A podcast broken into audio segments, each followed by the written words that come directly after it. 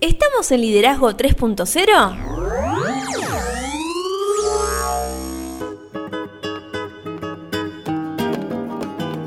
Bienvenidos a Liderazgo 3.0, un espacio que crece día a día y en el que analizamos un tema poco trabajado como es el liderazgo.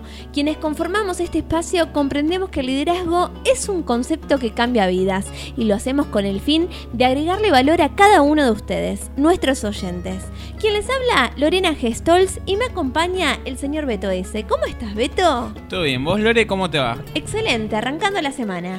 Otra semana más, la última de enero. La última de enero. ¡Wow! Ya este 2021 se fue el primer mes prácticamente. Así es, y ya parece mentira, pero ya con este episodio podemos tildar ese primer mes de, nuestra, nuestro calendario. Bien, la temática del la mes. Temática, la temática del mes. Me Pero gustó. antes de arrancar, recordamos las redes, ¿te parece? Así es, ¿por dónde nos pueden encontrar? Nos pueden encontrar en Instagram, estamos Liderazgo 3-0, en Facebook 3.0 Liderazgo, nuestro canal de YouTube, Liderazgo 3.0 y liderazgo30.com.ar es nuestra web. Ahí van a poder encontrar un montón de cosas.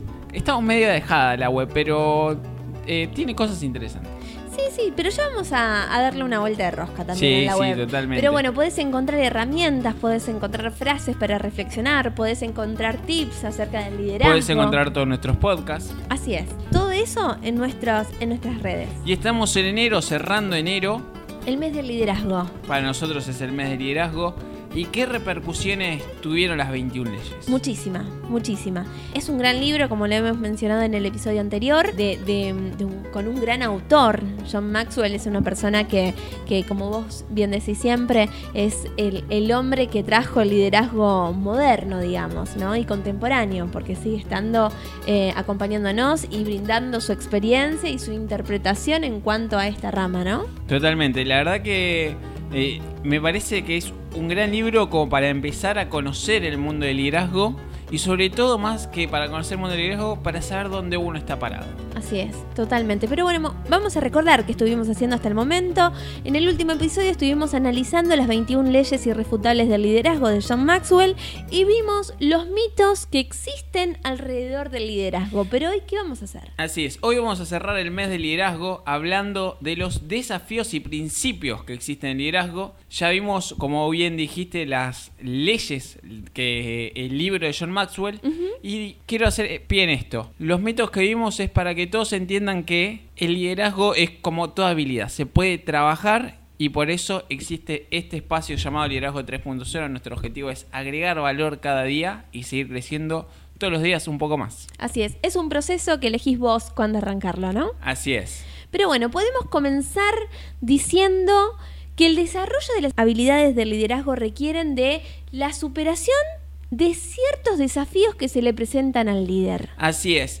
Esos mismos que representan la confrontación entre lo que son nuestros modelos mentales. Ahí Claro. me gusta, ¿eh? ya nos empezamos a meter con modelos mentales, Qué lindo término, emociones, ¿eh? sí. Nuestras expectativas, porque muchas veces las expectativas juegan Wow. un papel interesante. Acompañada con las, las emociones. Totalmente. Y las necesidades reales que demanda nuestra posición en los diferentes equipos en los que estamos. Y a veces no son interpretadas esas necesidades. Totalmente. O sea, no son, digamos, eh, establecidas explícitamente. Así es. Y eso también viene de la mano de la lectura de contexto que uno puede llegar a tener. Exacto. Que es experiencia. A medida que vayamos ganando experiencia, mejor va a ser nuestra lectura de contexto. Bueno, ¿qué te parece si vamos analizando algunos de estos desafíos que podríamos decir de que son los más recurrentes que se le presentan a los líderes en, en los diferentes equipos? Sí, que son esos desafíos que como líderes vamos a tener que batallar y Claro. vencerlos si queremos ser grandes líderes. Ay, me- estoy mirando muchas películas de superhéroes. Me, me imagino un líder como un superhéroe. ¿Quién sería Iron Man? Claro, ponele. Yo soy Iron Man, así bien agrandado, me llevo todo por delante. Claro, O bueno. el Capitán América, que ese... ¿Podríamos hacer algún podcast analizando los diferentes tipos de liderazgo que existen en... Según los superhéroes, Sí. me encanta, sí. Y ahí Sí. le, a, al Arqui que le encanta que le robemos las ideas, Sí. él, él le pone nombre de superhéroes a sus proyectos. Así es. ¿Por qué no? Podríamos invitarlo al Arqui a hacer ese episodio. Sí, estaría muy interesante analizar los tipos de liderazgo según los superhéroes. También lo podríamos hacer con los diferentes presidentes del mundo o los diferentes personajes históricos. Hay mucho para, para analizar. Sí, hay mucho para analizar y para hacer y para ver. Sería muy interesante. Pero bueno, vamos a hablar del Primer desafío que puede encontrar un líder, que es el desafío de la atención. Así es, en la gran mayoría de las ocasiones, el reconocimiento del mérito del esfuerzo solamente se hace público cuando este proviene de los líderes que ocupan la cima de la pirámide organizacional. Es como que nosotros no le damos importancia a lo que digan no solo los que están al mismo nivel de nosotros, sino que los que están por debajo nuestro. Claro. Entonces, es como que te digan, no, diste tu máximo, pero no alcanzó. Uno siempre con esa mentalidad negativa, las emociones negativas que juegan ese, eh, ese partido en nuestra cabeza. Y el verdadero reconocimiento en realidad debe provenir de nosotros mismos y de las palabras de nuestros colaboradores y compañeros, que hay muchos que nos lo dan en público Sí. y otros en privado. Es, depende de cómo cada uno se sienta cómodo. Que es difícil a veces reconocerse a uno mismo, ¿no? Lo que hace bien. Generalmente, como vos dijiste, nos, nos posicionamos en lo negativo. Es que tenemos el don de siempre hacer pie en lo negativo. Claro. Es como que hacemos todo negativo y parece que nunca crecemos. ¿Será una cuestión cultural? Cultural, genética quizás, porque mm, por algo el liderazgo se estudia a nivel mundial. O sea, Claro. no, no es que tenés un liderazgo en Argentina, otro en Estados No. Unidos, otro en Y Francia. no hay una fórmula. Y no hay una fórmula. Eso es lo interesante de, de esto. No, no es 2 más 2, 4. Entonces, Totalmente. hay tantos líderes como personas existen en el mundo. Lo dijimos en el primer episodio. Así es. Otro de los desafíos que pueden encontrar los líderes es el desafío de la frustración. Este es eh, importante, durísimo. ¿eh? Es como pelear contra Goliat siendo David. ¿Quién no se sintió frustrado alguna vez, no? Sí. Y es frecuente confundir el hecho de que nuestro jefe necesariamente deba ser un, un líder. Hemos hablado muchas veces que el jefe mucha- no necesariamente es un líder, porque muchas veces la posición no te hace líder, sino que el líder hace la posición. Y el liderazgo no es una habilidad heredada de la posición, sino que es una actitud de vida. Es, como dijimos en el último episodio, el liderazgo se tiene que entender como un estilo de vida. Es un concepto que cambia vidas, por eso nuestro eslogan. Claro. Vos sabés que hace un tiempito leía un libro que hablaba acerca de la frustración. ¿Qué nos frustra a nosotros en nuestro trabajo? ¿Qué nos lleva a creer que todo lo que hacemos está mal? Y muchas veces la frustración está ligada a la falta de comunicación. Para bien o para mal. Si de repente nosotros consideramos que algo está mal y nuestro jefe o nuestro compañero eh, no dice nada, nos empezamos a frustrar porque creemos que realmente estuvo hecho un desastre lo que planificamos o lo que planeamos o lo que llevamos adelante. Entonces, viene muy ligado de la comunicación, tanto de las cosas que podemos decir bien o mal o de las cosas que podemos directamente no decir. Así es. ¿Sabes qué se viene a la mente esto que decís de la frustración? El próximo lunes ya entramos en febrero. Entramos en el mes de la inteligencia emocional. Así es. Y ahí vamos a trabajar no solo lo que es inteligencia emocional, sino lo que es inteligencia. Porque, ¿por qué? ¿Qué significa inteligencia? Y te voy a invitar a que trabajemos las emociones. Uf, qué temita. Y que nos metamos a analizar emoción por emoción Ujú. para que podamos llevar al consciente las cosas que nos están pasando. Porque muchas veces el tema es, eh, no son las emociones en sí, sino poder reconocerlas para poder trabajar en ellas. Exacto. Hay personas que nos pueden estar escuchando y que pueden decir, "Oh, otra vez hablan de las emociones, porque es un boom. Hay- en muchas áreas se está hablando acerca de las emociones. Y realmente hay muchos estudios en cuanto al- a las emociones, a cómo repercuten esas emociones en nuestro accionar, que llevan a decir de que si nosotros no aprendemos a reconocer esas emociones, nos van a invadir en cualquier momento y, y nos van a controlar ellas en lugar de nosotros controlarlas. Así es, y eso nos puede llevar a tener días tremendos, Pésimos. durísimos, pésimos, en donde vemos todo negro. Pero bueno, eso es, me parece, para otro episodio. Y si alguien quiere, vaya googleando quién es Daniel Goleman. Porque Uf. vamos a empezar por ahí. un señor autor también. Pero bueno, otro de los desafíos que puede tener en cuenta un líder, presentarse en un líder, es el desafío del ego. Así es, el ego es algo que creo que, no recuerdo, con creo que lo hablamos con Cristian, cuando hablábamos del ego, y dice que el ego tiene cosas buenas y cosas malas, pero que nosotros tendremos que eh, intentar ir por el camino del medio. Claro, equilibrarlo. Eh, así es. El ego es la necesidad por obtener el reconocimiento de nuestras habilidades de liderazgo. Y el verdadero liderazgo no requiere de mayor recompensa que el saber que somos los responsables de los resultados obtenidos. Muchas veces eh, a muchas personas les alcanza con saber que el resultado obtenido fue gracias al trabajo que hizo, sino que necesita que sí o sí alguien le diga que bien que lo hiciste. Totalmente, creo que este sí es, es algo, una construcción social. Eh, Por mucho tiempo que una persona se presente y, y realmente reconozca las habilidades que, ten- que tenía, eh, en la cultura, o sea, en la sociedad a veces estaba mal visto. Totalmente. Y hoy eh, tenemos que empezar a intentar que es- eso, ese reconocimiento venga de nosotros mismos. Totalmente. El saber que nosotros hicimos bien las cosas, eso nos tendría que alcanzar. Sí, sí, sí, sí, totalmente, comparto. Otro de los desafíos es el desafío de la realización. Esta es la falsa creencia que se tiene de que los líderes únicamente se encuentran en las posiciones jerárquicas más altas de la organización. Y la realización significa alcanzar nuestros objetivos personales sin el afán de competir y estar en una constante comparación con otras personas. Así es. Creo que muchas veces el error que nosotros tenemos es que nos comparamos. Ese es el tema. Entonces, ahí es donde nosotros, lo que justamente lo que hablábamos recién del ego, nosotros tenemos que saber que nosotros estamos siendo la mejor persona, que no- la ver- mejor versión de nosotros mismos que podemos ser. Y la Sí. respuesta muchas veces está dentro nuestro. Y no tenemos que dejarnos llevar por los parámetros que nos ponen la sociedad o quienes nos rodean. Porque nosotros so- somos los únicos que realmente sabemos cuáles son nuestras fortalezas y debilidades. Totalmente. Y si podemos romper matrices y romper estereotipos sería fabuloso. Totalmente. Otro de los desafíos es el desafío de la visión. El líder debe ser una figura que inspire a los demás para alcanzar una visión. Eh, es muy importante la visión en cuanto al liderazgo porque es a dónde vamos a llevar a todos los colaboradores que nos acompañan. Y cuando esta no proviene del propio líder resulta más difícil realizar los esfuerzos necesarios para conducir al equipo de trabajo hacia esa dirección que es tan necesaria. Claro. Y te diría que el verdadero líder es aquel que invierte gran parte de su energía en comprender esta visión hasta apropiarse de ella de manera que pueda comunicarla correctamente y de manera entusiasta. Totalmente. Y otro de los desafíos es el desafío de la influencia. Para mí este es el desafío más grande que podemos llegar a tener como líderes. Hemos dicho que el liderazgo es influencia mil veces y muchas veces yo soy los que cree de que el fracaso en equipo es culpa del líder. Es una apreciación muy personal mía. Eh, he debatido con muchísimas personas que no lo creen así, entrenadores de fútbol y demás. y, y yo creo que es así porque si esa persona que está a nuestro cargo no puede dar el 100%, es muy fácil decir no, porque tirarle la culpa al otro. ¿Qué pasa si cambiamos el observador y decimos, quizás no logré influir de tal manera como para sacar su mejor versión? Claro. Para que se la crea, para que crea que es lo mejor.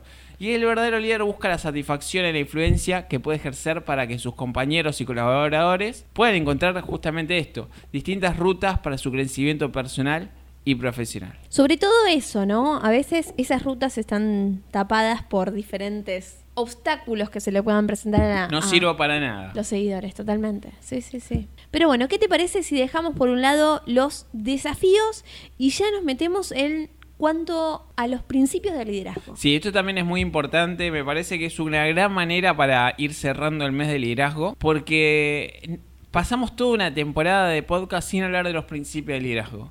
Y es algo que me parece muy, muy, muy importante. Podríamos decir que son las bases Más de, o menos, sí. de llevar adelante un buen liderazgo. Este primer mes creo que está armamos todas las bases. Hemos hablado de eh, los mitos, de las leyes, también eh, hablamos de las funciones y características de un líder, que era un gran líder para, para Giuliani, eh, el de las Torres Gemelas. Creo que logramos armar todo, todo el esquema, todo el rompecabezas para una base más que sustentable para lo que queda del año.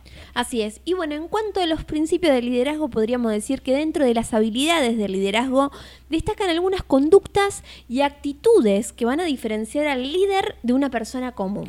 Así es, porque muchas veces, acá creo que viene también un poco de la mano de lo que hablábamos, que también hablamos este año, en la diferencia entre eh, un colaborador o un líder y un seguidor. Exacto. Entonces, acá es donde nosotros tenemos que, que tomar la decisión. ¿Queremos ser líderes o no lo queremos? Porque yo puedo decir que soy líder, puedo pensar que soy líder, pero después siempre busco lo más cómodo y no estoy dispuesto a poner la agenda de nadie por delante Claro. de la mía. Entonces, si no logramos que lo que nosotros decimos, pensamos y decimos vaya en una sola línea, no lo vamos a lograr jamás. Claro, difícil. ¿Qué te parece si analizamos algunos principios? Dale. Uno de los principios para analizar es que de- debemos dirigirnos a nosotros mismos excepcionalmente bien. Así es. A mí me pasó hace un tiempo que eh, alguien muy allegado viene y me dice, vos que estudias liderazgo, decime cómo le puedo dar órdenes a, a quienes me rodean y puedo ser el líder. Claramente me lo dijo medio so-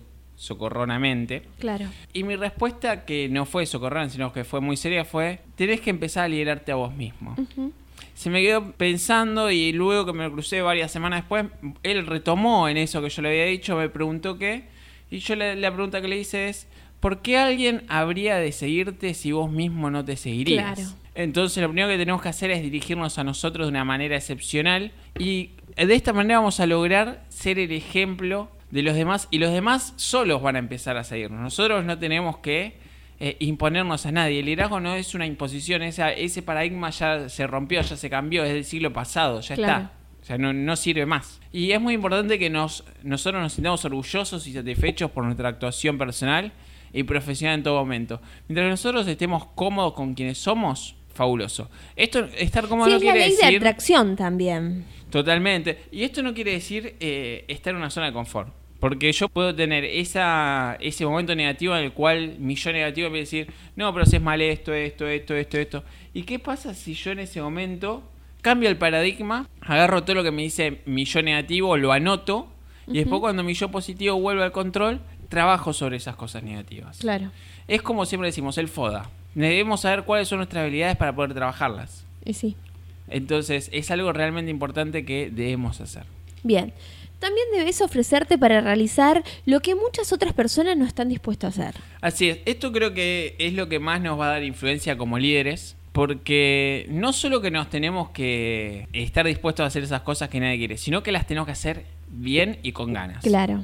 Tenemos Estar que- comprometidos, digamos. Así es, tenemos que ser superlativos en todo lo que hacemos. Y frecuentemente son las tareas más rechazadas aquellas que representan un mayor reto y compromiso, lo que se puede traducir en una mayor oportunidad de crecimiento y aprendizaje. Claro. También debemos invertir en las relaciones interpersonales. Porque de manera que en nuestro círculo de colaboradores exista confianza, armonía y cooperación. Porque sin esto no puede existir, eh, no, no existe lo que es el liderazgo. Lo Claro. que hemos dicho, eh, eh, la confianza. Una vez que pagamos la última moneda, se acabó la confianza, cayó el liderazgo, no hay más liderazgo.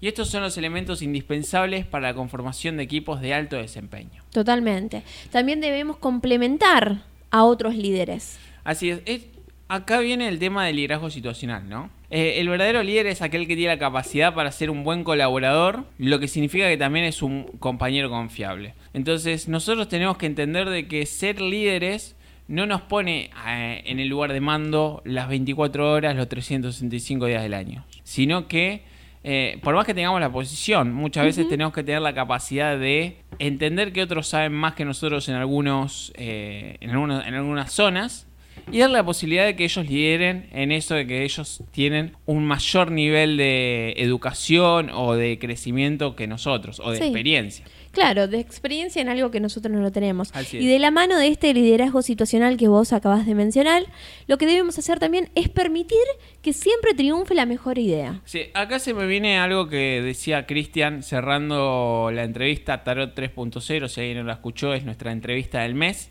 gran entrevista, no se la pierdan. Él nos decía que un buen líder para él tenía que eh, saber tener mente abierta. Y creo que viene por este lado. Entre mayor sea el abanico de posibilidades de solución a un problema, mayor va a ser la posibilidad de que todos los integrantes puedan alcanzar los objetivos. Claro. Y ser el líder no quiere decir que seamos la única persona poseedora de las respuestas. Nosotros lo decimos todo el tiempo acá.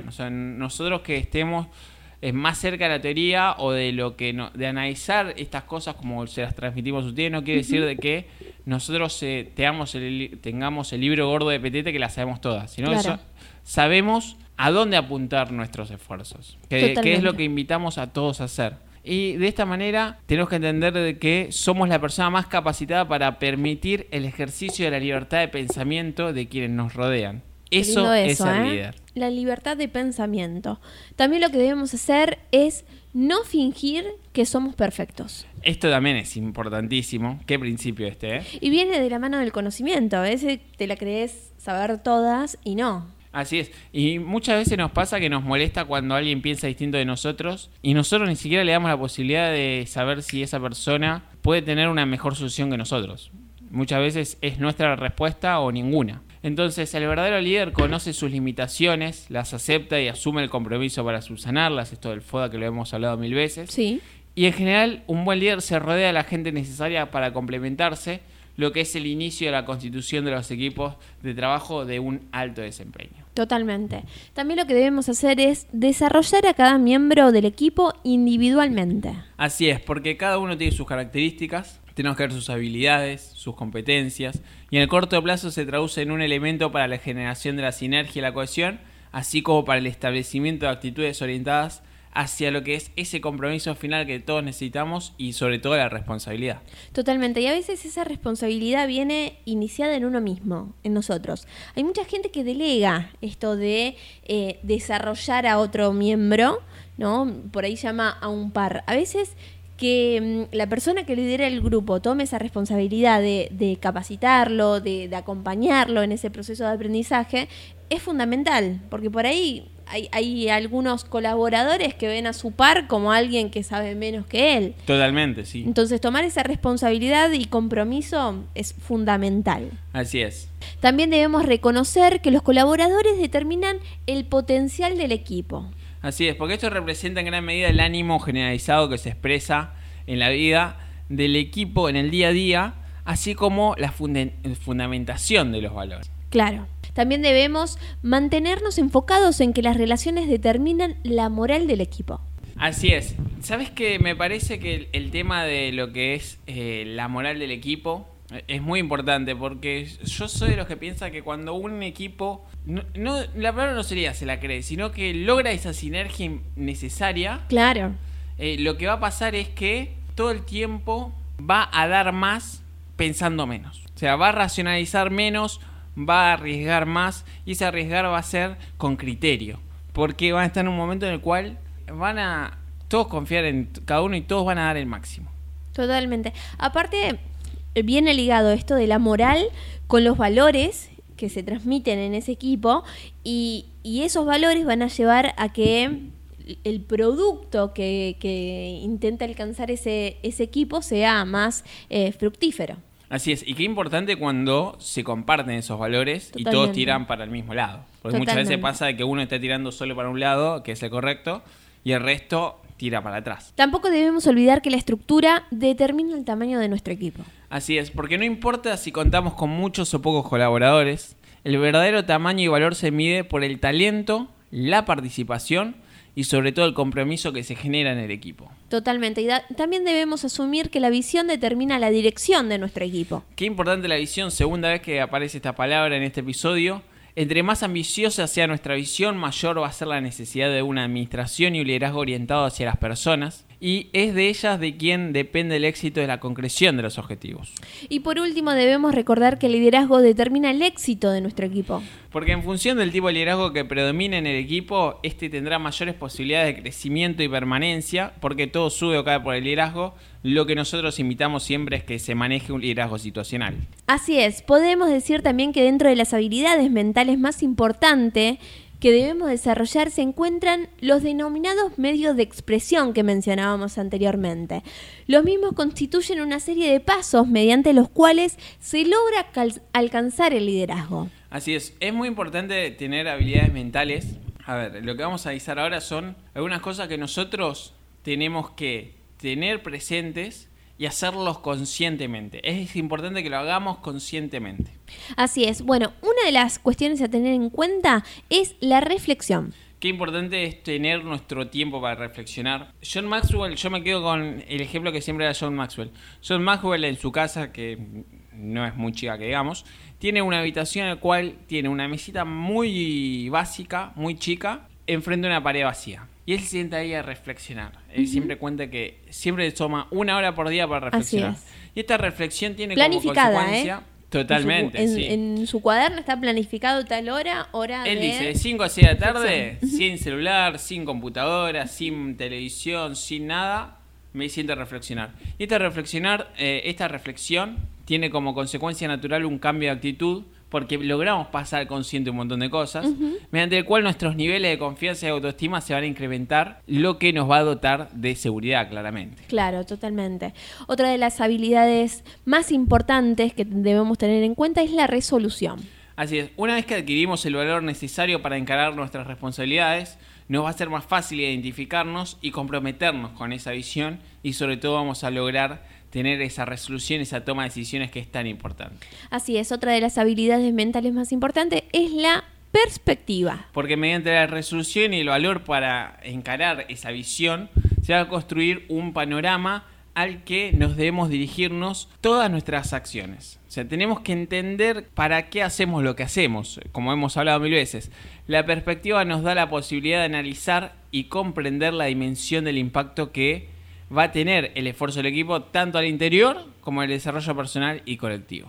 Totalmente, también debemos tener en cuenta el punto de vista. Porque esto surge a partir de la perspectiva y se traduce, como verás, uno está enganchado al otro, estas habilidades mentales, y esto se va a traducir en el hecho de que vamos a ser capaces de determinar qué estrategias y acciones se deben ejecutar para alcanzar el objetivo. Así es, también debemos tener en cuenta las pruebas y los medios. Así es, lo que son las pruebas son los resultados parciales obtenidos durante un periodo determinado, mientras que los medios son los canales mediante los cuales se recoge la información necesaria para plantear lo que es la brecha entre los objetivos preestablecidos y el progreso del proyecto Sería del el equipo. puente. Así es, el puente. Esa brecha, ¿cómo vamos a, a achicar esa brecha? Y la interpretación de ambos elementos tiene como consecuencia el planteamiento de nuevas metas para alcanzar el éxito. Claro, también debemos tener en cuenta el deseo. Porque esto surge a partir de los resultados de las pruebas y los medios como una condición inherente al ser humano para orientarse hacia la perfección, esa perfección tan deseada. Y el deseo es la motivación resultante de las expectativas tanto del líder como de los colaboradores, de obtener reconocimiento por los esfuerzos. Así es, otra de las habilidades mentales a tener en cuenta es la maestría. La maestría es el dominio de una actividad, en este caso de la conducción eficaz de los grupos de trabajo, y como sabemos, el líder no tiene razón de ser si no es a través del desarrollo de sus colaboradores. Totalmente, y también debemos tener en cuenta el pensamiento estratégico. Porque se trata de un recurso para conseguir lo que uno quiere contestando a cuatro preguntas básicas. ¿Dónde estábamos ayer? ¿Dónde estoy hoy? ¿En dónde quiero estar mañana? Es como decíamos siempre, ¿de dónde vengo? ¿Quién soy? ¿Hacia dónde quiero ir? ¿Y qué voy a hacer para conseguir eso? Claro. ¿Voy a hacer algún cambio? Y esto se trata de un análisis acerca de las estrategias necesarias para poder identificar las posibles amenazas en la consecución de un objetivo. No nos debemos olvidar tampoco de la autoexpresión plena. Que es la habilidad, ni más ni menos, para sentir pasión por cada una de las cosas que hacemos, sin importar si éstas están relacionadas con el éxito o el fracaso. Y por último, focalizarnos en el liderazgo. Como no puede ser de otra manera, el liderazgo eh, tiene que estar, es la habilidad de comprender, ejecutar y compartir las nueve habilidades mentales anteriormente mencionadas, así como una pieza fundamental dentro del capital intelectual de nuestro equipo. Capital intelectual, eh, me, encantó encanta, sí, sí. eh, ese concepto, tenerlo en cuenta porque lo vamos a trabajar mucho en inteligencia emocional. Me gustó, me gustó. Y nos estamos yendo. Así es, escucho la cortina de fondo, nos, se va otro gran episodio, así cerramos. Eh, Un eh, gran mes. un gran mes, mes de liderazgo. Creo que eh, fueron tres, tres episodios que no tienen desperdicio. Así es, qué lindo crecer juntos. Pero bueno, en el próximo episodio, como vos dijiste, vamos a estar comenzando a hablar acerca de la inteligencia emocional. Así es. ¿Y los comentarios de este episodio? Como siempre, me quedo con más preguntas que respuestas, reflexionando, abierta a los grandes cambios, a las nuevas ideas y a las nuevas proyecciones. Redes sociales, estamos en Instagram, liderazgo 3-0, Facebook 3.0 liderazgo, YouTube, liderazgo 3.0, nuestra página web, como ya saben, es liderazgo30.com.ar. Y si les gustó este podcast, Compártanlo para que podamos agregar valor a más personas. y nos vamos, nos vamos sin antes, como siempre, que tengan un excelente lunes y una mejor semana. Así es. No vayas donde guía el camino. Ve donde no hay camino y deja huellas. Ralph Waldo Emerson.